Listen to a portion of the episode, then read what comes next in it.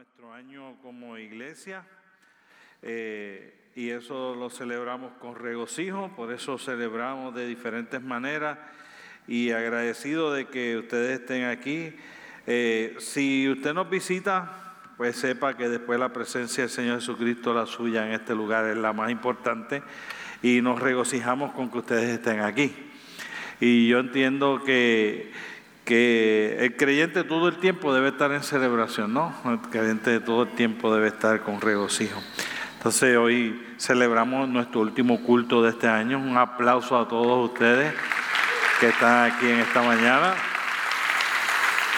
El fin de semana pasado celebramos eh, la Navidad, un par de días antes, y el domingo que viene celebramos el Día de Reyes con los niños y esperamos que todos los niños puedan estar aquí para eh, celebrar el Día de Reyes aquí en la, en la congregación. Esperamos que sea de, mucho, de mucha, mucha bendición.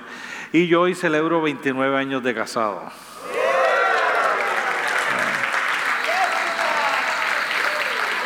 Voy a pedirle a mi esposa que pase por aquí. Ella ama pararse al frente. Ustedes la han visto todos los domingos. La ven pararse aquí al frente porque ella ama estar al frente. pero le hago esa maldad. Eh, Jessica, para los que no la conocen, eh, me ha soportado por 29 años. Para mí ha sido 29 primavera. Para ella quizás quizá medio verano, medio otoño, medio... Pero el Señor nos permite cumplir hoy 29 años y hacía un par de tiempo que nosotros no, no celebrábamos eh, un domingo en la iglesia el aniversario, eh, porque casi siempre nos íbamos ese fin de semana y compartíamos el aniversario fuera. Hoy estamos aquí en la casa y yo quiero decirles que ha sido una bendición para mí que Jessica esté conmigo. Eh, y, y, que espero que me dé más de 29, porque si no me moriría muy pronto. Yo espero que me dé no menos, yo digo que no menos de 30 años más y las fuerzas a ella para soportarme. de verdad que gracias Jessica, lo.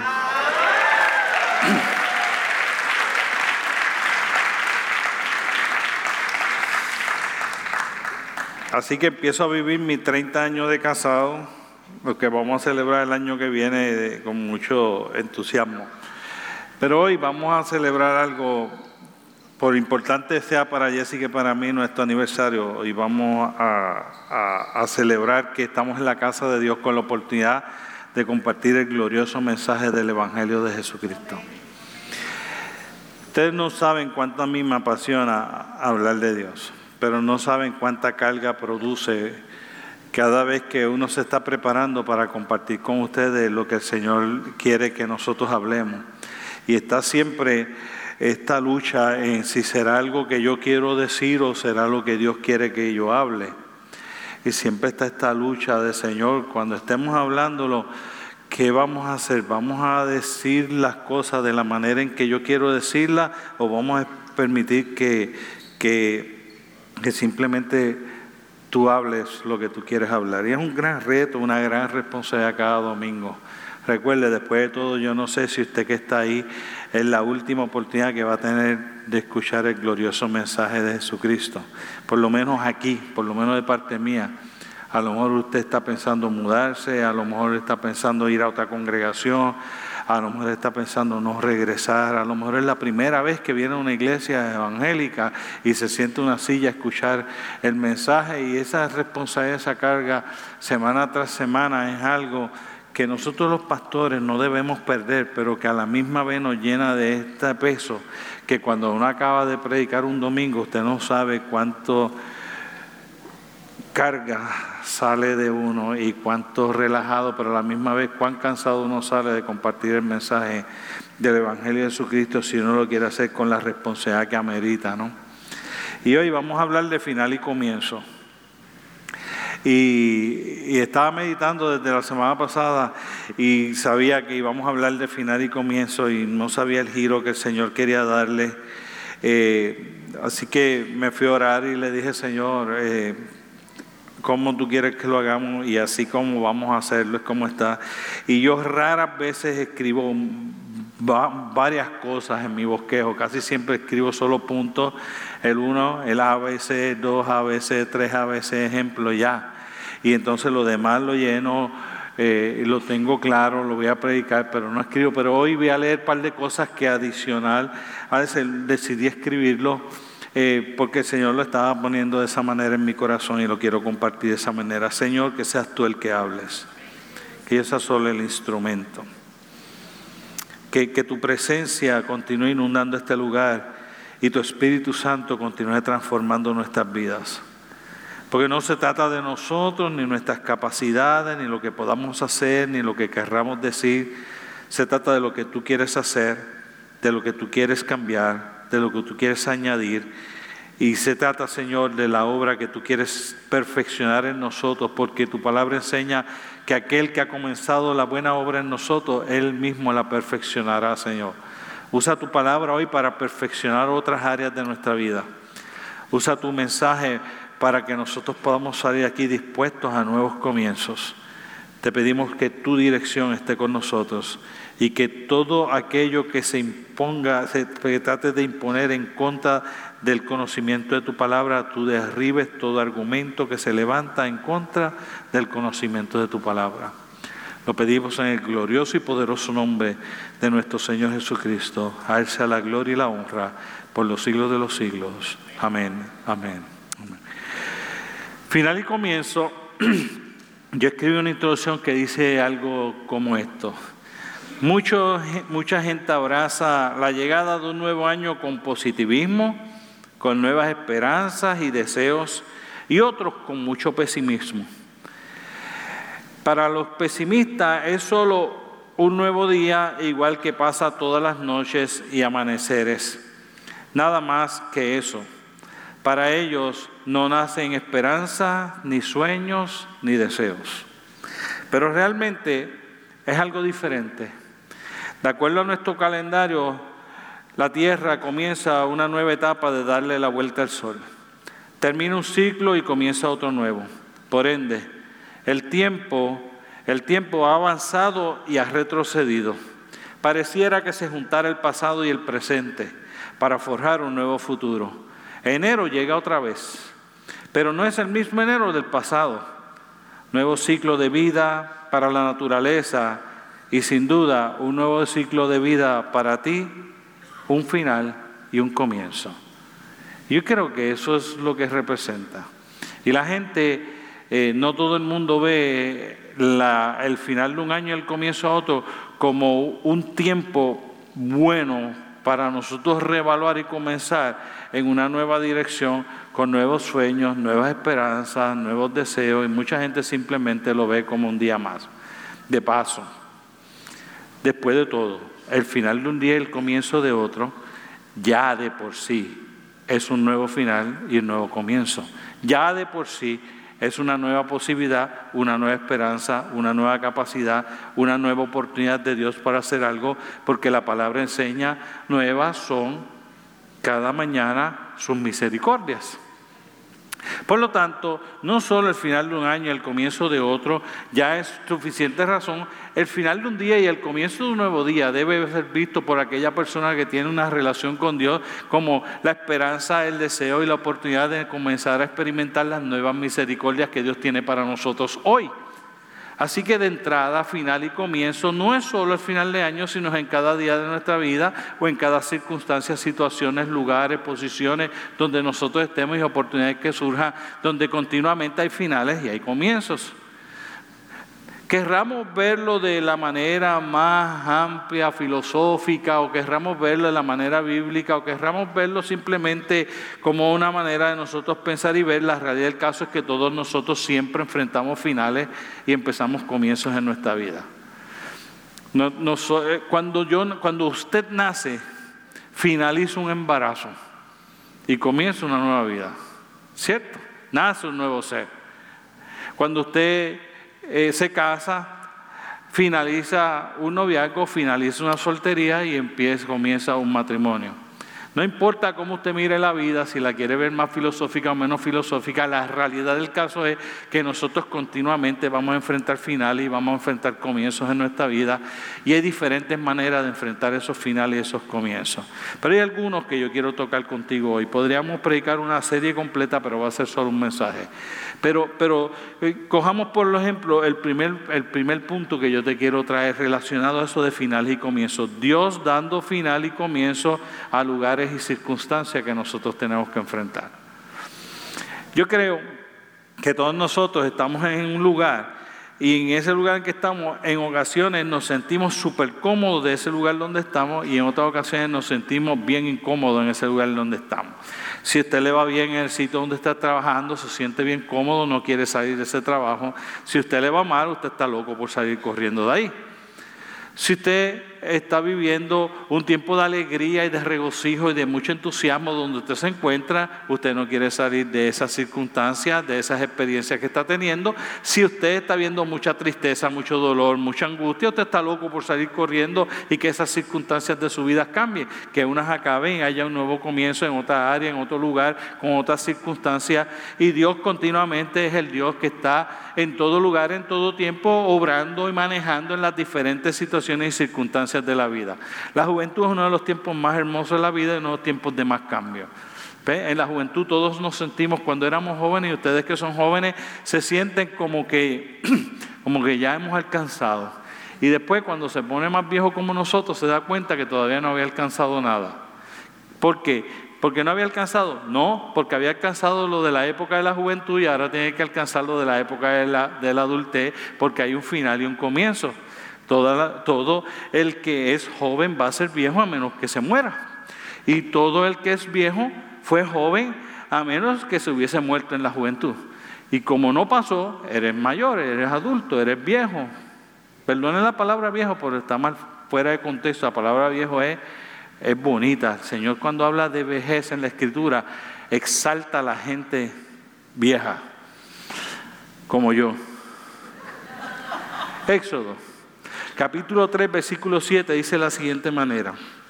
Dice, dijo luego Jehová, bien, he visto la aflicción de mi pueblo que está en Egipto y he oído su clamor a causa de sus extractores, pues he conocido sus angustias. Y he, descendido para librarlos de la mano de los egipcios y sacarlos de la tierra a una tierra buena y ancha a la tierra que fluye leche y miel, a lugares del cananeo, del eteo, del amorreo, del fereceo, del leveo y del jebuseo. El clamor pues de los hijos de Israel ha venido delante de mí y también he visto la opresión con lo que los egipcios los oprimen. Ven, por tanto ahora, y te enviaré a Faraón para que saques de Egipto a mi pueblo, los hijos de Israel. La, la circunstancia que está viviendo el pueblo de Israel en el lugar en que se encuentra nos, nos representa a nosotros a veces en los lugares donde nosotros estamos y las circunstancias que nosotros tenemos que enfrentar. A veces nosotros estamos en estos lugares donde no son los lugares donde más cómodos nos sentimos, o a veces son los lugares donde nosotros hemos decidido estar. Esto es lo que sucede. Israel está en esa situación en Egipto como resultado, está en ese lugar como resultado de sus decisiones. No está en ese lugar porque era donde Dios quería que ellos estuviesen. Están en ese lugar porque las decisiones que habían tomado llevaron a Dios a tomar unas decisiones que lo llevaron a ese lugar y por años tuvieron que ser esclavos bajo, bajo ese pueblo, en esas circunstancias y en ese lugar que no era el resultado de la voluntad de Dios para ellos, era el resultado de sus malas decisiones y de su desobediencia a Dios. Hay veces que nosotros nos toca también estar viviendo unos lugares y unas situaciones y unas circunstancias que son el resultado de nuestras propias decisiones. ¿Ve? Nosotros tomamos las decisiones que nos han llevado a ese lugar donde nos encontramos y a esas circunstancias y situaciones donde estamos viviendo, a esas angustias, a esas opresiones, a ese dolor que nos lleva a estar clamando a Dios y pareciera ser que Dios ni siquiera nos está escuchando. Y vivimos en ese lugar bajo esas circunstancias, bajo esas situaciones, y nosotros quisiéramos que eso terminara y que Dios nos moviera a algún otro lugar y que Dios nos permitiera vivir otras situaciones y circunstancias que no son las que estamos viviendo. Pero a veces el punto de partida es el equivocado. Porque a veces el punto de partida es culpar a Dios de donde estamos, culpar a Dios de lo que estamos viviendo. Y nosotros raras veces nos sentamos a mirar cuál es el resultado de mi decisión, de lo que yo he estado haciendo y cómo es que esas decisiones me están llevando a estar en este lugar, bajo estas circunstancias que yo quiero que terminen para que nazca uno nuevo. Y, debe haber, lo primero que debe haber es esta introspección de nosotros evaluar y decirle, Señor, esto que yo estoy viviendo en este lugar donde yo estoy pasando ahora, ¿es tu voluntad para mi vida o es simplemente el resultado de mi decisión? Porque mientras nosotros creamos que es que Dios quiere que yo pase por eso, entonces jamás voy a ver que Dios me está escuchando para de verdad librarme de eso. Porque Dios no me libraría de algo que es lo que Él quiere para mí. Mientras yo vea que Dios es el culpable, mientras yo vea que Dios es la persona que me tiene aquí viviendo estas circunstancias, estas situaciones, entonces Él no me va a librar. Si es la voluntad de Dios que yo esté viviendo eso, Dios no me va a librar. ¿Por qué? Porque Él quiere que yo esté viviendo eso. Cuando yo veo que ese es el resultado de mis propias decisiones, entonces yo puedo ir donde y decirle, Señor, ¿qué es lo, qué es, lo que tú quieres que yo haga? ¿En qué tú quieres que yo me arrepiente? Y entonces comenzamos a hacer lo que el pueblo de Israel empezó a hacer. Comenzamos a clamar a Dios para que Dios tenga cuidado de nosotros y Dios vea que nosotros estamos conscientes que necesitamos la intervención de Él. Pero esto es lo que sucede en ocasiones, como pasó con el pueblo de Israel. Que nosotros oramos, pero como quiera creemos que Dios no nos está escuchando y que nunca nos va a sacar de este lugar y que esta, esta situación que yo estoy viviendo nunca voy a salir de ella y que en este lugar donde Dios me está permitiendo estar en este momento dado, Dios nunca me va a morir porque realmente yo estoy orando, pero no estoy creyendo que Dios me está escuchando. De hecho, eso era lo que pasaba con el pueblo de Israel. El pueblo de Israel seguía clamando y creía que Dios no escuchaba porque pasaban días, pasaban meses, pasaban años. Y entonces, como pasaba el tiempo y ellos no veían a Dios obrando, pensaban que Dios se había olvidado de ellos y que Dios no estaba escuchando su clamor. Igualmente nos pasa a nosotros, cuando los lugares donde nos encontramos, las circunstancias que estamos enfrentando, no son aquellas que nosotros nos sentimos cómodos y por más que clamamos a Dios, no veo que Dios nos mueve de un lugar, de ese lugar, o no nos saca de vivir esa circunstancia, no cambia la circunstancia. Llega el momento dado en que empezamos que creemos que Dios no nos está escuchando. La realidad del caso es que Dios no obra de esa manera. La realidad del caso es que cuando usted mira el pasaje, el Señor dijo, he visto la aflicción de mi pueblo y he oído su clamor. Y cuando usted mira la enseñanza del pasaje, el Señor dice, yo estoy mirando las circunstancias que están viviendo, sé en el lugar en que se encuentra, y la realidad del caso es que yo he escuchado el clamor, e inmediatamente después añade y dice, y he descendido para librarlos y sacarlos a una tierra buena y ancha, una tierra que fluye leche y miel. Y le está hablando a Moisés y le está diciendo, yo he escuchado el clamor de mi pueblo y yo he decidido que ese tiempo en el lugar donde ellos se encuentran finalizó, que esas circunstancias que ellos están viviendo finalizaron y que yo tengo un nuevo comienzo para ellos en un nuevo lugar, bajo una nueva circunstancia, con una nueva provisión mía de Dios, que voy a estar con ellos acompañándolos todo el tiempo. Así que ven y vete y dile a ellos que yo he escuchado su clamor y que es hora de un final para un nuevo comienzo para tu pueblo. Y yo quiero decirte que si fuera de esa manera, entonces hoy yo soy el que Dios está enviando para decirte que Él ha escuchado tu clamor y que Él ha descendido para decirte que estés tranquilo, que Él ha escuchado tu clamor y Él ha venido para llevarte a un nuevo final, a un nuevo comienzo, a una tierra donde fluye leche y miel. A veces creemos a veces creemos que nuestras angustias, aflicciones, opresiones nunca tendrán fin. Y yo creo que nosotros tenemos que terminar con esa manera de pensar. A veces pensamos que Dios está obrando para al final a esa circunstancia y darte un nuevo comienzo en otro lugar, pero definamos nuevo lugar. Porque a veces pensamos, yo he visto muchas veces que en Puerto Rico hoy día la gente tiene como la alternativa para cambiar las circunstancias, irme. Irme del país, irme del pueblo, irme de la iglesia, irme de mi casa. y, el puertorriqueño ha comenzado como que cambiar de lugar necesariamente requiere yo irme a otro lugar físicamente donde yo tengo que estar. Y yo quiero decirte que cuando Dios te habla de llevarte a un nuevo lugar, es de llevarte al lugar donde Él quiere que tú estés, no al lugar donde tú escoges. Y es bien importante porque si tú quieres vivir ese nuevo comienzo con esas nuevas circunstancias, tiene que ser que tienes que estar en el lugar donde Dios quiere que tú estés. No puede ser que tú estés en el lugar donde tú quieres estar.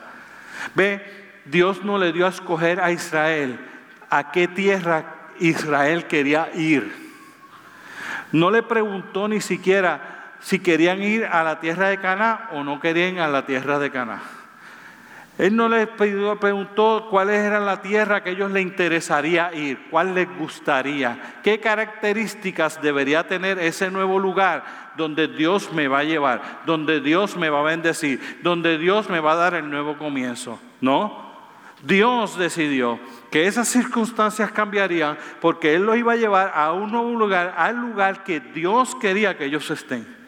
Y nosotros a veces malinterpretamos la manera en que nosotros vamos a resolver el cambio de circunstancia, el cambio de lugar, porque nosotros nos vamos a ir a donde los demás estén yendo, a lo que los demás estén haciendo, a lo que mi corazón me dice que quiero hacer, a donde yo me gustaría ir, a donde yo le veo esperanza, a donde yo le veo futuro, a donde yo le veo todas esas cosas. Y la realidad del caso es que no es así, es el lugar donde Dios quiere que tú estés. Y todos hablamos del lugar que fluye leche y miel, pero cuando usted lee el pasaje que yo estaba leyendo, empieza a decir que era la tierra que ya estaba habitada por un montón de gente. Esto sucedió, esto sucedió. Cuando ellos llegan al borde del Jordán y están allí a punto de cruzar, a un paso de cruzar a ese lugar que Dios quiere que ellos estén, Moisés envió unos espías, doce. Esos doce espías fueron y caminaron la tierra y dijeron, está espectacular, así de grandes son los plátanos, así de grandes son las panas, así de grandes son los aguacates.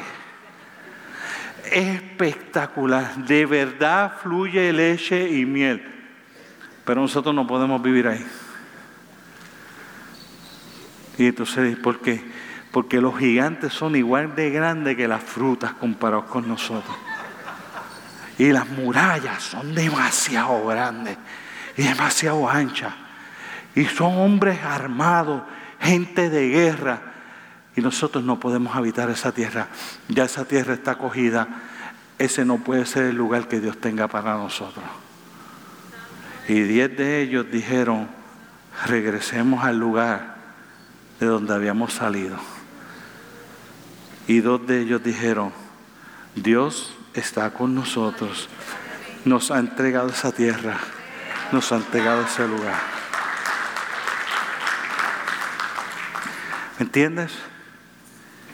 Quizás el lugar donde Dios quiere que tú estés no es el lugar que cuando tú lo miras por primera vez te va a dar una mirada despampanante que te va a iluminar y va a decir, qué cosa más bestial. A lo mejor dice, qué cosa más bestial. Uy, pero qué difícil se ve el camino. Pero si es el lugar donde Dios quiere que tú estés, Él te va a dar el comienzo que Él te quiere dar. Si decides seguir tu camino para el lugar donde tú quieras estar, Viviría consecuencias como las que vivió el pueblo de Israel. Siguió viviendo la misma opresión que vivía en Egipto por 40 años, quizás peor, caminando y divagando, vagando por un desierto candente y misericordia, donde todos los que salieron, menos los pequeñitos, murieron y no pudieron nunca entrar al lugar que Dios tenía para ellos, ni experimentar el nuevo comienzo y las nuevas circunstancias que Dios tenía preparado para ellos, solo porque decidieron que preferían estar en otro lugar al lugar que Dios tenía separado para ese nuevo comienzo. ¿Me entiendes? Si es si no es el lugar de Dios para tu vida, donde él quiere hacer ese nuevo comienzo, no te irá bien como quiera. ¿Ves? No se trata del lugar físico, se trata del lugar donde Dios quiere que tú estés. Y eso suena fácil, pero no lo es. Porque nosotros tendemos a decidir a base de lo que nosotros queremos y no de lo que Dios quiere para nosotros. El final del lugar donde tú te encuentres al comienzo donde Dios te quiere llevar. El final de las circunstancias que tú estés viviendo al comienzo de las nuevas circunstancias que Dios tiene que tener, tiene una sola, una sola decisión que tienes que tomar. Tienes que decidir que vas a estar donde Dios te diga que tú estés. Y en este nuevo año es una oportunidad para experimentar las nuevas circunstancias y los nuevos lugares que Dios te va a proveer. No por tu merecerlo, ni por las resoluciones que tú tengas establecidas para el año que viene, no por las capacidades que tú puedas tener, ni por tus propias fuerzas, sino porque Él escucha tu clamor y tiene un plan con un final y un nuevo comienzo en lugares bajo nuevas circunstancias. Segundo, el final y comienzo de la manera de Dios. Primero el final y comienzo de lugares y circunstancias y ahora cómo Dios brega con el final y comienzo de las maneras de Dios hacer las cosas. Esto es lo otro que a nosotros a veces nos cuesta trabajo. A veces nosotros estamos siendo tan y tan bendecidos que pensar salir de ahí eh, no, no nos cuesta. O sea, Dios, te, está proveyendo tanto ahí, Dios te, tú te sientes tan feliz, tú te sientes tan contento, tú te sientes tan cerca de Dios, tú te sientes tan amado, tan bendecido por Dios. ¿Por qué? ¿Por qué cambiar? ¿Por qué cambiar? En Juan y voy a leer diferentes versículos y cogí pedacitos y voy a leer versículos. Te voy a decir las citas, pero no, no, no te voy a leer todo lo que hay allí. Juan capítulo 16, versículos 5 al 8. Juan 14, 25 al 27 y Juan 14, 16. Y dice así. Pero ahora voy al que me envió y ninguno de vosotros me pregunta dónde vas antes, porque os he dicho estas cosas, tristeza han llegado a vuestros corazones. El consolador no vendría. Y cuando Él venga, convencerá de pecado, de justicia y de juicio. Mas el consolador, el Espíritu Santo que el Padre enviará en mi nombre, Él os enseñará todas las cosas y os recordará todo lo que yo os he dicho. No se turbe vuestro corazón ni tenga miedo. Esté con vosotros y yo rogaré al Padre para que ese consolador, el otro consolador, el Espíritu Santo, esté con vosotros para siempre. Y vosotros le conoceréis porque mora con vosotros y estará con vosotros. Esto es lo que está sucediendo. Esto es lo que está sucediendo. Los discípulos llevan tres años caminando con Jesús. Se sienten de guille está motivado hasta el soco en medio. Para colmo, este tipo acaba de resucitar de entre los muertos. Ahora es que nosotros vamos para encima. ¿Ves? Esa es la circunstancia que están viviendo. Todo nos está floreciendo. Ahora de momento el que creían que podían matar ya no lo pueden matar. El que creía que se quedaría muerto ha resucitado entre los muertos y está aquí con nosotros. Y se lo estamos diciendo a la gente y le cacareamos a la gente ahora con bravucones. Primero huyeron, ahora están bravucones. Papá, está con nosotros el que la muerte no puede vencer. Y cuando ellos están todos motivados, el Señor le dice, me voy. Me voy. Entonces sería fácil para nosotros ahora verlo claro, porque nosotros sabemos el gesto de la historia. Pero imagínense que fuera usted que está allí y de momento el Señor le dice, mira, me voy. Pero no te apures que te voy a enviar a otro. No, no, no, no. Pero nosotros no queremos a otro. Apenas acabamos de conocerte completamente a ti, ahora tú nos dices que te vas. Y que vas a cambiar la manera en que nosotros vamos a funcionar en esta historia. Y el Señor dice, ah, sí, no, tú no puedes hacer eso. De hecho, había empezado desde antes, porque cuando Jesucristo dijo que era necesario ir a Jerusalén a morir, ya Pedro le había dicho, no, papá, ven acá, vamos a hablar un ratito, no vaya allá, eso no tiene que pasar. Y el Señor le tuvo que decir, apártate de mí, porque Satanás te está usando. ¿Ves? La mentalidad de nosotros es que cuando las cosas van bien de esa manera y Dios nos está bendiciendo de esa manera, ¿por qué cambiar? ¿Por qué cambiar? ¿Por qué experimentar un nuevo rumbo? ¿Por qué experimentar una nueva dirección? ¿Por qué experimentar otra manera, nueva manera de ser bendecido? ¿Por qué experimentar otra manera de buscar a Dios? ¿Por qué, ¿Por qué tengo que añadir más a esto o quitar más de esto? ¿Por qué tengo que dejar si con lo que yo tengo ya yo estoy teniendo suficiente bendición de parte de Dios? Y los discípulos le decían, pero ¿cómo que te va?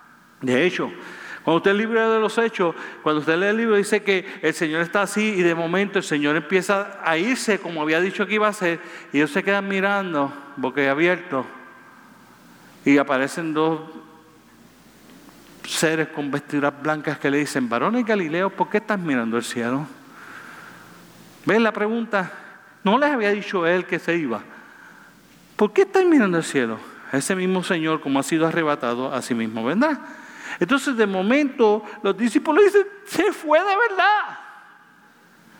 Y la pregunta ahora sería que, ¿qué vamos a hacer ahora?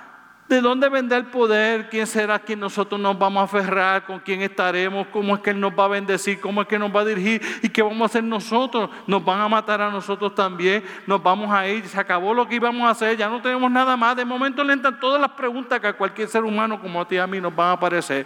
Cuando Dios decide cambiarnos las reglas de juego de cómo es que Él va a trabajar con nosotros. Y si tú no estás dispuesto a experimentar eso, te perderías la mejor parte de lo que Dios quiere hacer. Esto es lo que te quiero decir. Lo que tú hayas alcanzado con Dios hasta el día de hoy no es el fin. Es el final para un nuevo comienzo. Y la que hayas alcanzado mañana es el final para otro nuevo comienzo. Y este nuevo año que viene es el final de como Dios ha bregado contigo hasta ahora para comenzar a bregar contigo de nuevo el año que viene de alguna manera y posiblemente va a ser una manera diferente a la que tú has, experimentado hasta ahora. De seguro quiere que tú tengas algo más de lo que has tenido hasta ahora. Esto sucede. Los discípulos no lo podían ver. Pero esto es lo que está sucediendo. El Señor Jesucristo le dice, si yo no me voy, no puede venir el otro consolador. Y le dice, y ese consolador puede hacer unas cosas que yo no puedo hacer. ¿Cómo cuáles? Me supongo, aquí hay un resumen en la Biblia, pero yo me supongo, la, yo, si fuera conmigo está hablando, yo le voy a decir, yo tengo una pregunta que, ¿cómo cuáles? ¿Cómo cuáles? Y entonces el Señor Jesucristo le dice, bueno, primero, Él puede estar con cada uno de ustedes 24 horas al día, 365 días al año, en todo lugar, y yo no. Pero no solo con ustedes, sino con aquellos que ustedes van a alcanzar. Yo solo puedo estar con ustedes 12, o quizás hasta 120, pero para estar con todos, yo no puedo. Tiene que venir el otro consolador. ¿Ve la visión más amplia de Dios? De cómo Él va a hacer las cosas por el plan que Él tiene por el poder y las necesidades que Él conoce, que nosotros los seres humanos tenemos, que nosotros no conocemos. Él le dice, ¿sabes qué? yo no puedo estar convenciendo de pecado a todo el mundo porque yo soy uno y le puedo hablar quizás a cinco mil. Pero para hablarle al mundo entero hace falta alguien que venga y que revele todas las cosas que Dios ha dicho y se las revela a ellos y que convenza al mundo de pecado. Y yo no puedo hacer eso, pero el otro consolador que yo voy a enviar tiene la capacidad para poder hacer eso. Ve, yo soy, estoy en un cuerpo humano como ustedes, le dijo tercera ocasión. Le dijo, y yo no puedo vivir dentro de ustedes, pero el otro, el otro consolador, no solo estará acompañándolos como yo lo estoy acompañando, sino que podrá vivir en ustedes. De momento, los discípulos dicen, wow, hay otra cosa. Y de momento, si tú y yo permitimos que Dios obre en aquellas áreas que todavía nosotros no hemos permitido que Él obre en nuestra vida, si nosotros permitimos que nosotros decidamos seguir cediendo a nuestro yo para que Él tome el control y haga las cosas que nosotros no le hemos permitido que Él haga porque seguimos haciéndola a la manera en que nosotros queremos hacerla, también tú experimentarías que hay algo más. Que Dios tiene una manera diferente de bregar las cosas, que Dios tiene una manera distinta de hacer las cosas y que Dios siempre se pasa dándole fin a áreas de nuestra vida que nosotros tenemos el control de ellas y que Él tiene que darle el final para poder dar un nuevo comienzo a la manera en que Él quiere hacer las cosas, porque Él sabe lo que nos conviene. Porque Él sabe cuál es nuestra debilidad. Porque Él sabe para qué Él nos creó. Porque Él nos conoce y sabe hasta cuántos pelos hay en nuestra cabeza. Porque Él conoce todos los detalles de nosotros y sabe qué es lo que va a hacer. Y que nosotros necesitamos más de su Espíritu Santo. Y si tú crees que estás completamente lleno del Espíritu Santo, te tengo que decir una historia nueva. Hoy es hora de que finalice esa manera de pensar y des la oportunidad de que Dios haga la otra obra que apenas está comenzando en ti y todavía no ha podido terminar. ¿Ve? Recuerda el versículo que te cito ahorita. La palabra del Señor dice que el que comenzó la buena obra en ti es la que todavía hay áreas de tu vida que tienen que finalizar para que Dios pueda empezar un nuevo comienzo. Que todavía hay áreas de tu vida que tienen que ser modificadas porque Dios tiene un nuevo comienzo. Que todavía hay áreas de tu vida que tú tienes el control, que Él tiene que tomar el control porque Él quiere un nuevo comienzo en tu vida. Y este nuevo año, de seguro, que Él te va a mostrar otra manera en la cual tú te puedes relacionar con Él, más profunda, más allá. Y en este nuevo año, Él te va a mostrar las cosas que también traerá para tu vida que te dará mejores resultados. ¿Ve? Esto experimentaron los discípulos, que es lo que pasaría contigo y pasa conmigo cuando yo le doy fin a áreas de mi vida y permito que Él bregue en mi vida de la manera en que Él quiere bregar, de una manera diferente a la que yo le he permitido que bregue en este momento. ¿Ve? Jesucristo estaba bregando con los discípulos de una manera, está poniendo el fin a esa manera para empezar una nueva manera de hacer las cosas para la iglesia. Y Dios está terminando que tú le permitas a Él la manera en que hasta ahora tú le has permitido que Él haga cosas en ti para que le permitas a Él tomar el control y Él hacer las cosas en ti y también tú también verías nuevos, mejores resultados. Esto comenzó a suceder. Esto comenzó a suceder. Vino el otro consolador. Llegó y los discípulos lo recibieron con beneplácito. Se quedaron en Jerusalén, en el aposento alto, cuando de repente descendió el Espíritu Santo de Dios. Y esto sucedió. Los que eran cobardes eran valientes. Los que, los que salieron huyendo se pararon de frente a aquellos que crucificaron a su maestro en la cruz. Aquellos que hasta ahora no habían experimentado un gran poder para que la gente creyera, se pararon y cinco mil en un mensaje y tres mil en otro, y de momento ocho mil personas se habían convertido porque el poder del otro consolador, haciendo las cosas de la otra manera, estaba trayendo mejores resultados. De momento, Salían y todo el mundo se amaba y se quería y tenían las cosas en común. Y de momento los discípulos iban y donde quiera que iban, todos, todos eran sanados como cuando Jesucristo estaba, pero no a través de Jesucristo, sino a través de ellos. De momento la sombra de Pedro sanaba a los enfermos y la gente los ponía a la orilla de la calle para que solo la sombra los tocara. De momento Felipe, llevado por el Espíritu Santo de Dios a otro lugar para que él pueda ser salvo y pueda ser bautizado en el nombre del Padre, el Hijo y el Espíritu Santo. De momento el nivel espiritual de ellos y la obra que Dios podía hacer a través de ellos llegó a otro nivel que ellos no habían experimentado mientras Jesucristo había estado en la tierra porque era necesario hacer las cosas de una manera diferente. Un nuevo comienzo de una nueva manera diferente en que Dios quería hacer las cosas. Y yo quiero que tú mires este nuevo año como la oportunidad de que eso suceda contigo también, así como sucedió con los apóstoles. Que este sea el año en que acaba tu relación con Dios al nivel en que está. Y que en enero 1 de este año empiece una nueva relación con Dios, tú permitiendo que obre de otra manera diferente a la que tú le has permitido que obre, para que Él lleve tu vida y tu relación con Él a otro nivel a otro nivel. Por último, tercer punto. El plan de Dios de final y comienzo. Pareciera ser que todo eso se da por casualidades, ¿no? Pudiera ser no, porque es que Dios quiere eso para esto, esto por esto, y fuera por casualidades nada más. Pero, pero Dios no es así. Dice en Hechos capítulo 1, versículo 10.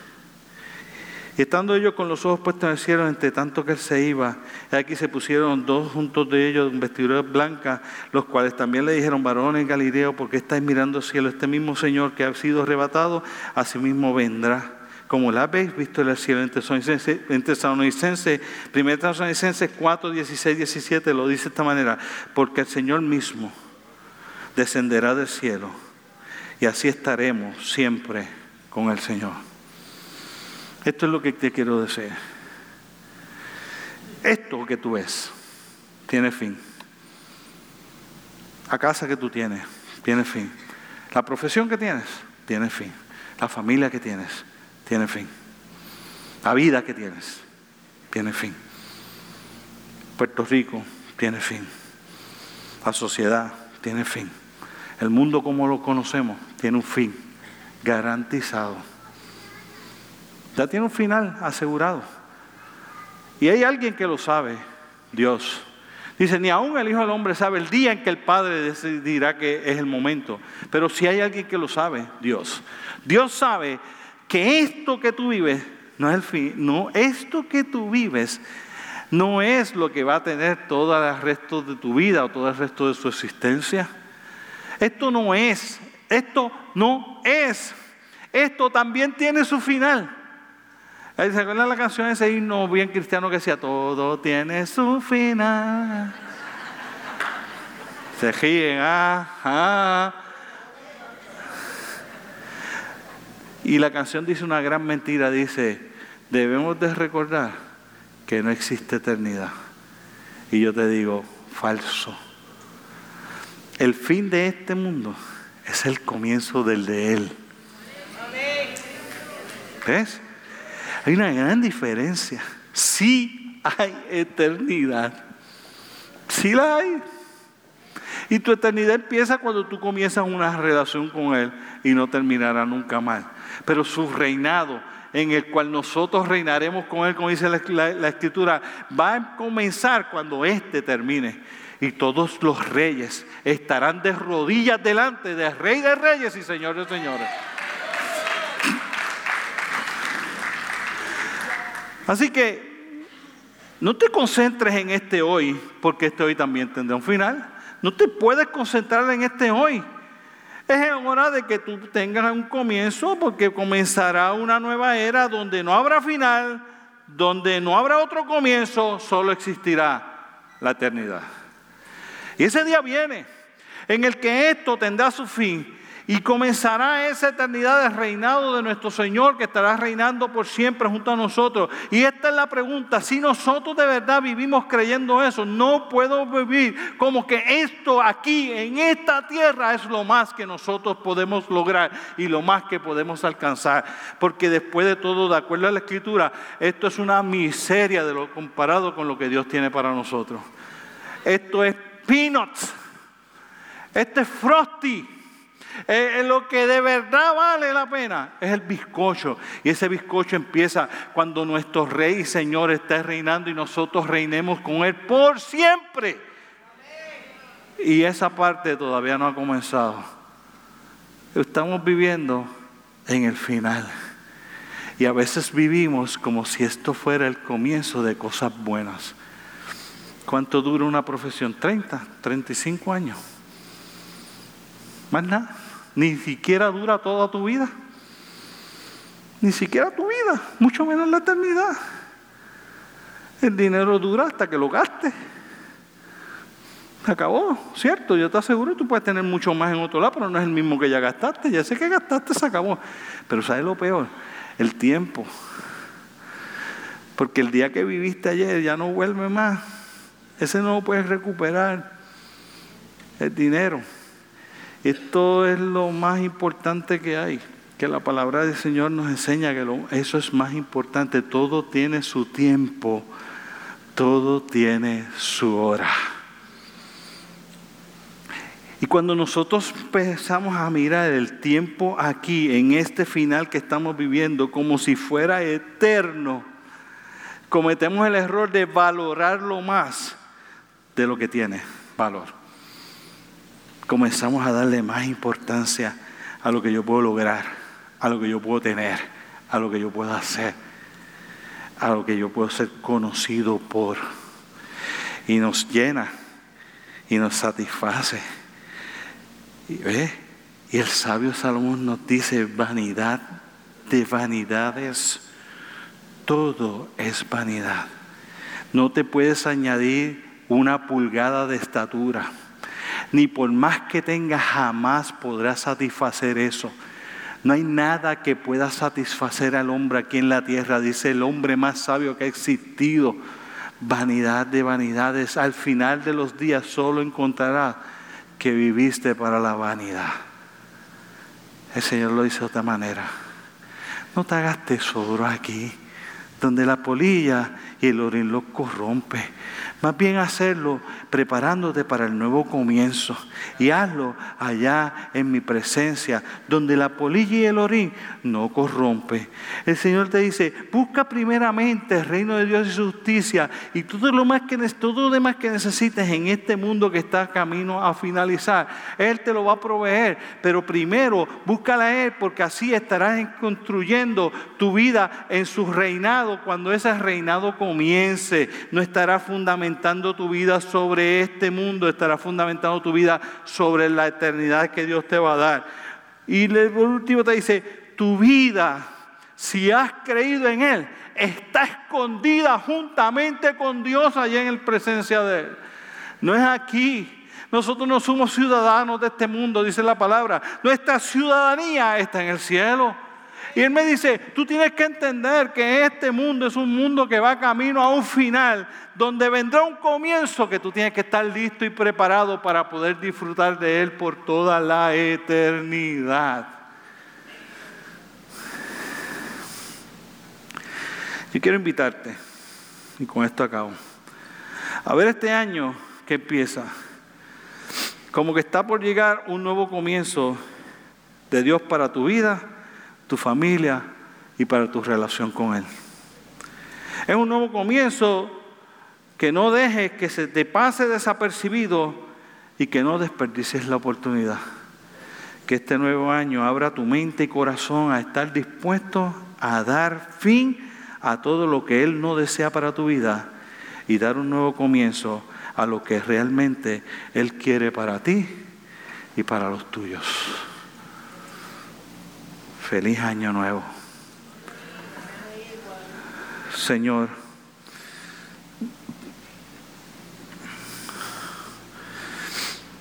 nuestra mente a veces tiene tan limitada la visión que podamos tener para nuestras vidas. De hecho, tu palabra dice que el pueblo perece por falta de visión. Pero hoy tú abres nuestros ojos, Señor y nos dejas ver que tú no has perdido el control de nada. Que son etapas que tienen finales con nuevos comienzos. Y que nuestra vida es eso. Etapas con finales y comienzos. Que lo importante está en que nosotros nos aseguremos que vamos a estar en el lugar que tú quieres que nosotros estemos para que ese nuevo comienzo sea el que tiene las circunstancias que tú tienes planificadas para nosotros que tu palabra nos enseña que hay otra manera que tú quieres bregar con nuestra vida, para llevarla a otro nivel, a otra relación más profunda contigo que tú quieres hacer algo de manera diferente, no como hasta ahora lo has hecho, que nosotros tenemos que permitirte que tú tomes control en esas áreas para tú poder hacer las cosas y llevar nuestra relación contigo y nuestro, nuestros talentos y nuestros dones a un nivel mucho mayor, como hiciste con los discípulos, quieres hacer con nosotros, pero hay que dar final a una manera en que hemos permitido que tú bregues con nosotros para abrir a un nuevo comienzo, a una nueva manera que tú bregues con nuestra vida. Hoy nos abres los ojos para mostrarnos que estamos viviendo en el final y que el comienzo de una eternidad gobernando junto a ti no ha llegado pero que nosotros debemos fundamentar nuestra vida en estar construyendo para ese momento, para que cuando este final culmine, llegue y se haga una realidad, sea porque nosotros vamos a ti porque partimos a la eternidad, o sea porque tú vienes a buscarnos, en algún momento terminará este, pero que nosotros no tendremos ningún problema porque sabemos dónde comienza y qué comienza ese día en que nosotros nos encontremos contigo nuevamente. Y yo te pido, Señor, que este año sea un año de transición en la vida de cada persona y familia que está aquí presente y representada. Y que al final del 2020 algo extraordinario haya pasado en la vida de cada persona que está aquí y de cada familia que está representada, con nuevos comienzos y una nueva bendición, una nueva unción, un nuevo poder y un nuevo deseo de poder decir, ven pronto, Señor Jesús, en el nombre poderoso de Cristo Jesús. Amén. Gracias.